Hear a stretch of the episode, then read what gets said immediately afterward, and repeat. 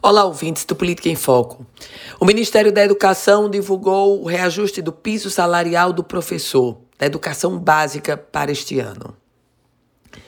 O piso salarial desses profissionais da rede pública de educação, em início de carreira, eles, esse piso foi reajustado em 12,84%. Passou exatamente de R$ 2.557,74 para R$ 2.888,24. Aliás, foi o maior reajuste em reais desde 2009.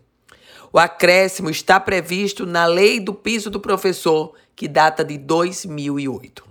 Meus caros ouvintes, a partir de agora, todas as prefeituras municipais, todos os gestores estaduais estão obrigados a pagarem o piso nacional do professor nesse valor, nesse patamar de R$ 2.888,24. Claro, pagar o mínimo, que é esse piso. Se pagar mais, dispensa comentários. Importante também a valorização do professor.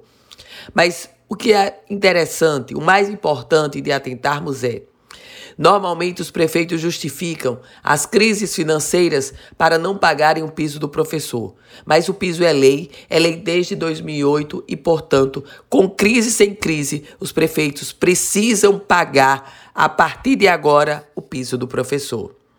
Eu volto com outras informações aqui no Política em Foco com Ana Ruth Dantas.